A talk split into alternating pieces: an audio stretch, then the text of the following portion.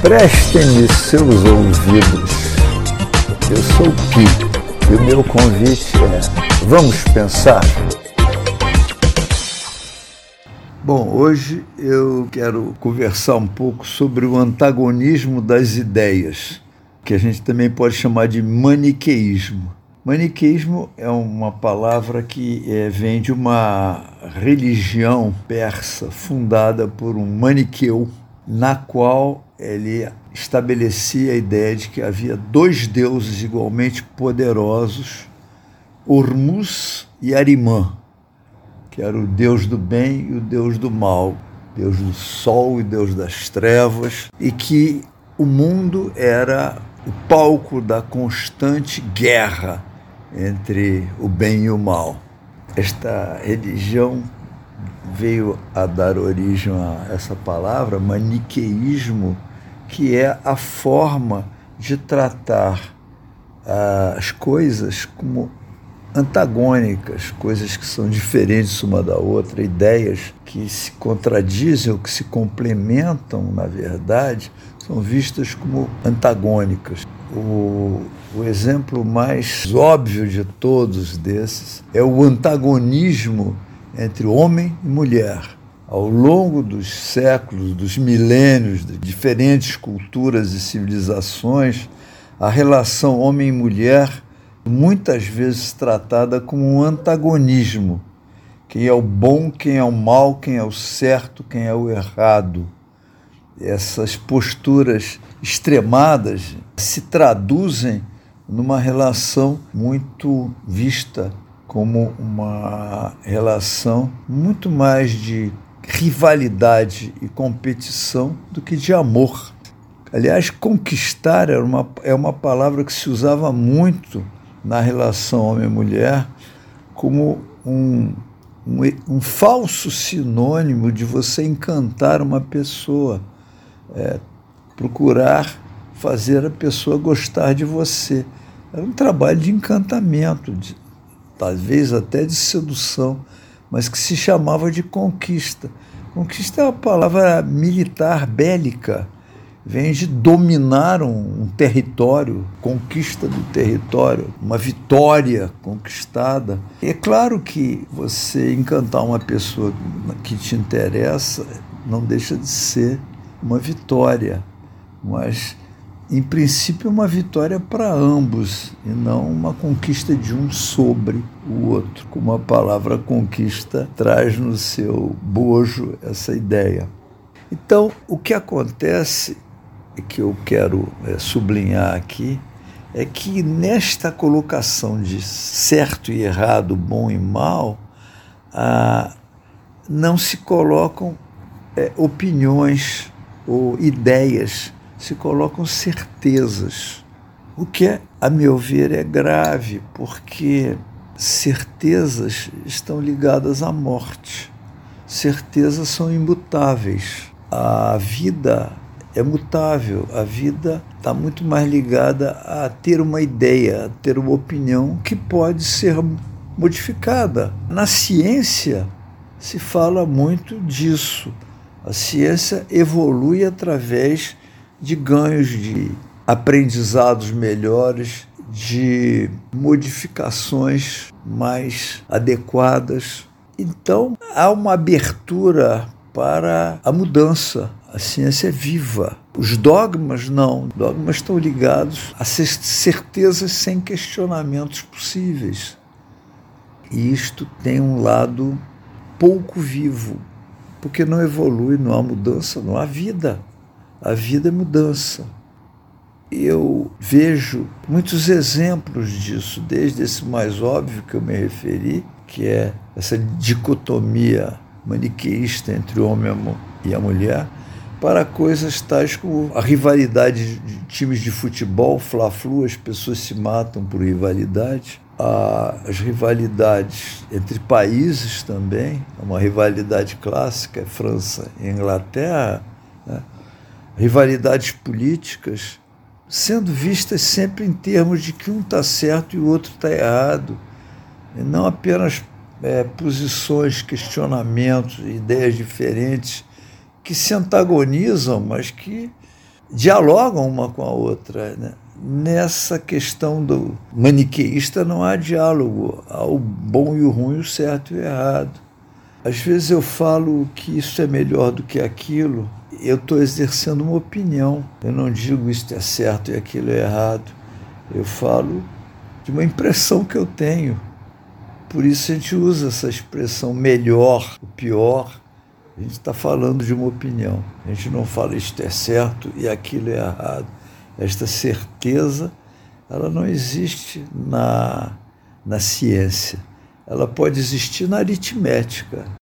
Eu vivi essa, essa questão é, quando eu estava estudando psicanálise. Havia um antagonismo entre Freud e Jung. Na verdade, eles brigaram, viraram antagonistas, mas olhando retrospectivamente, a gente via dois gênios, dois, duas pessoas extremamente brilhantes e que trouxeram ideias e contribuições muito valiosas para a psicanálise. E não tinham certo e errado ali, tinham divergências. Freud estava querendo aprofundar a investigação psicanalística e Jung estava querendo alargar a investigação psicanalítica. Enfim, eram pontos de vista diferentes, mas para nós, depois, eram apenas divergências quanto ao método de, de investigação eram, na verdade, eram complementares. Para nós viraram complementares, como a gente deve procurar tomar as ideias como complementares. Eu quero pensar a ideia de quem pensa diferente de mim. Eu não quero pensar da mesma maneira. Essa questão do que está certo, está errado, ela é muito primitiva. Maniqueísmo é primitivo, é, não expressa pensamento expressa crença, expressa radicalização, mas não, não tem uma contribuição viva para o crescimento. Eu dizia muito para os meus clientes assim: como é que você vai falar que isso é certo e aquilo é errado? Qual é a profissão certa? Qual é o cônjuge certo? Com quem, quem é a pessoa certa para você casar? Existe a pessoa certa e a pessoa errada, a tal da metade da laranja? Eu fui feito para encontrar uma metade que se encaixa perfeitamente comigo. Não existe esse encaixe perfeito, até porque uma relação entre duas pessoas não é um encaixe perfeito. A relação entre duas pessoas é sempre um, uma, uma resolução de conflitos, um aparar de arestas. Então, nós temos agora exemplos muito vivos, tanto na política, onde as pessoas extremam as suas opiniões, colocam elas em extremos opostos. Eu, se eu penso assim, você pensa ao contrário, você é, é um opositor, um inimigo meu. Acho que é muito pobre, muito pequeno quando você se coloca numa posição e olha o outro como um errado, um inimigo. Acho isso vazio, com pouca vida, ou com nenhuma vida até. E agora, quanto à pandemia, eh, nós temos também uma nova dicotomia que virou maniqueísmo. É, ou salvamos vidas ou salvamos a economia. Ambas as situações, as posições, se radicalizadas, vão ser negativas. Vamos buscar salvar vidas destruindo a economia, vamos buscar salvar a economia destruindo vidas. É claro que deve haver um meio termo ajustado onde se salve o máximo de vidas com o mínimo de prejuízo de economia. Não é radicalizando. É claro, para salvar vidas é preciso que haja economia. Uma, uma destruição da economia vai matar gente de fome. Então, há de haver uma forma que não é nem de esquerda nem de direita de lidar com essa questão, mesmo porque direita e esquerda são apenas tendências, não podem ser radicais. Ou então a gente, falando da esquerda e da direita, a, o governo provê tudo na esquerda, o governo não provê nada na direita, o dinheiro é dividido por todos igualmente, o governo toma conta disso, ou cada um briga pelo que é seu e pronto, está acabado o assunto, morre quem não sobreviver as coisas não podem ser tratadas com essa radicalização, não devem ser tratadas assim, embora em muitos lugares esteja sendo tratada dessa maneira, que não é uma maneira saudável. é mais doente do que saudável. E acho que a gente deve buscar a saúde, embora não seja um, maniqueísmo, saúde versus doença, e sim uma busca de tendências. Né? Mesmo a grande dicotomia que eu assinalei há pouco entre a vida e a morte, a gente valorizar a vida em detrimento da morte, não é uma, propriamente um, uma, uma, um maniqueísmo, porque a vida nada mais é do que um espaço entre a morte do antes e a morte do depois. Houve um tempo em que eu não existia, haverá um tempo em que eu não existirei mais. Isso é o que caracteriza a vida, exatamente a finitude, a trajetória e a morte está lá do outro lado. Mas enquanto vivos, convém priorizarmos a vida, convém valorizarmos a vida e achar que a vida é mais interessante e mais para nós valiosa do que a morte. Voltando, é importante que a gente não fique numa posição extremada entre uma postura e outra, porque se isso ser posto como um conflito, não há como as pessoas se ajudarem.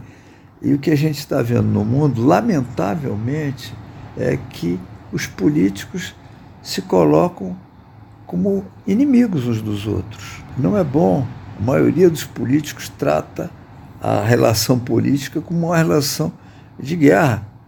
E os cientistas dão um exemplo maravilhoso de como é que isso não é guerra, é complementação. No mundo inteiro, os cientistas estão trabalhando juntos, se ajudando. Chineses ajudando russos, que ajudam europeus, que ajudam chineses, que ajudam americanos, enfim, eles todos estão num trabalho comum, em busca de melhores formas de lidar com a epidemia que estamos atravessando. Há um momento em que é importante você cuidar do teu vizinho. E o político que pensa diferente de você nada mais é do que um vizinho. E a gente está vendo, e agora a epidemia mostra claro isso, que a saúde do vizinho faz parte da nossa saúde. É, isso, é assim que eu queria encerrar esse podcast, falando simplesmente isso. Vamos buscar a vida e a saúde em nós e nos outros. Até a próxima semana.